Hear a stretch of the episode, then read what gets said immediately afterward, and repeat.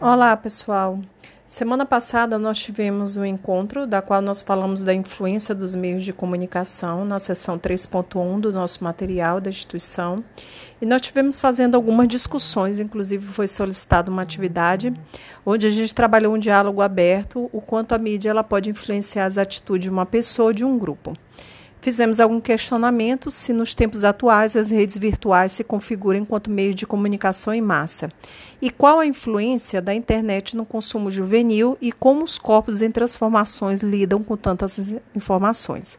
Fizemos essa reflexão até para nós. É, Estamos presentes na questão do fazer do profissional da educação, pois a escola deve ser o quê? Um espaço de construção dialógica quando falamos sobre as mídias voltadas para o grande massa. E aí nossa preocupação ficou em torno o que, que era essa influência dos meios de comunicação. Né? Se a gente verificava a veracidade dos fatos, se olhávamos que era fake news, como essa questão da dieta não se encaixava em um padrão de beleza, quem determina esses padrões e qual a influência dessa mídia na construção dos conceitos de beleza, de poder e de, de status. Perdão.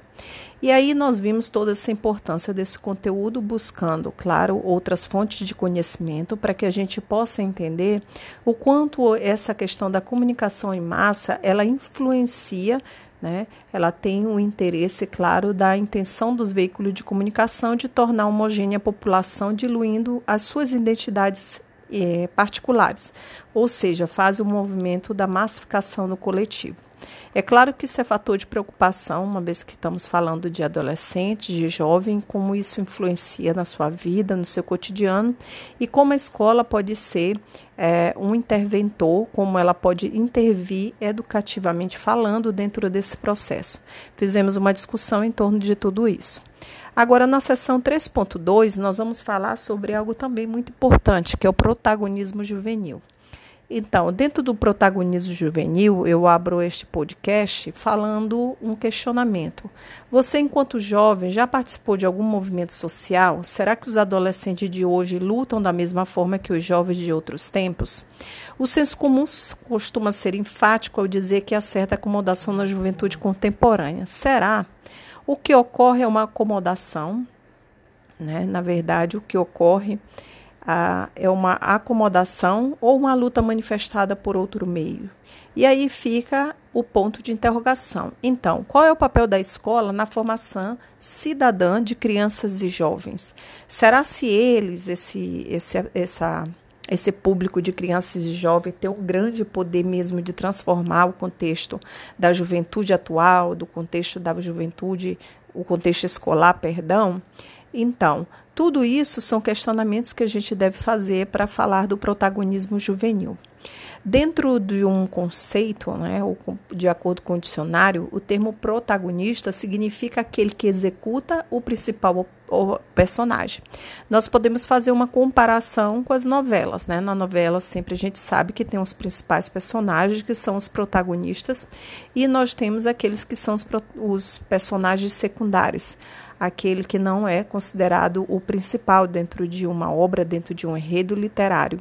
Então, basicamente aí falando sobre o início, o conceito, né, a definição, protagonismo seria isso. Mas vocês sabem o que de fato é protagonismo juvenil? Então a gente percebe que o protagonismo, em especial, a gente vai perceber que durante a questão do contexto histórico, nós temos aí a participação da juventude em coletivos de luta. Não é um fenômeno recente, claro, mas a legitimidade dessas ações e tem a comprovação das suas importâncias voltadas para os temas mais atuais, para as questões mais atuais. Então, o jovem ele pode acabar trabalhando no enfrentamento o quê? dessas violências né, que tem dentro do ambiente doméstico, escolar, ou ele pode trabalhar em temas em geral, globalmente falando, com temas que envolvem tanto a sociedade como diversidade de gêneros, questões étnicas, raciais e desigualdades sociais, com questões ainda mais amplas relacionadas ao modo de vida como um todo das pessoas. O jovem ele tem uma importância tão grande que em 2004, aí falando de um contexto histórico, é, houve no Congresso Nacional a aprovação de quê? Do Plano Nacional da Juventude, que aí abrange adolescentes de cerca de 15 a 20 anos. Então, Por que, que nasceu esse plano? Nasceu justamente com o destino, uma comissão especial que era preocupada em estudar políticas públicas voltadas para a juventude, na época chamado Sejuvente, criada por ato da presidência do Câmara dos Deputados. E aí esse documento teve várias audiências, né, que houve várias discussões e participações, vários temas foram discutidos, como educação, sexualidade, dependência química, cultura, entre outros, né, até a questão da exclusão. E aí acabou objetivando o quê? Que houvesse compreender como organizar legislações referente a esse tema e como eram construídos os órgãos que pudessem representar a população. E daí a gente começou um dos eixos, né? Começou a ser discutido basicamente nessa época aí a questão do protagonismo e organização juvenil. Então, a própria base nacional como curricular, ela vem falando sobre a questão do protagonismo juvenil.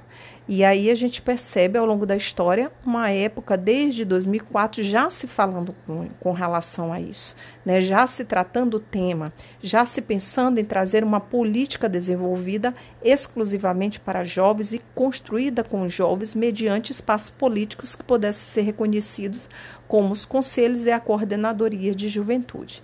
Então, assim, ao longo de tudo, foi desenvolvido em 2017 um novo Plano Nacional da, da Juventude, né? Foi desenvolvido, aguarda, aguarda votação no plenário da Câmara dos Deputados.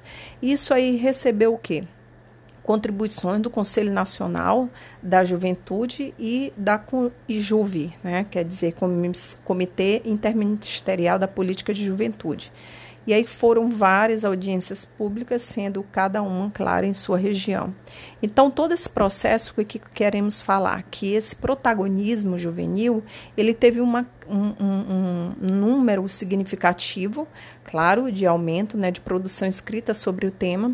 E aí os jovens acabaram que vivendo numa certa situação é, de olhares, né, chamando a atenção dessa participação juvenil social em movimentos. Não é só um movimento contemporâneo, é um movimento que já existe há muitos anos, onde os jovens eles precisam ser escutados, até mesmo porque houve um número crescente existente sobre essa quantidade de jovens no mundo e muitos estão hoje em vulnerabilidade social.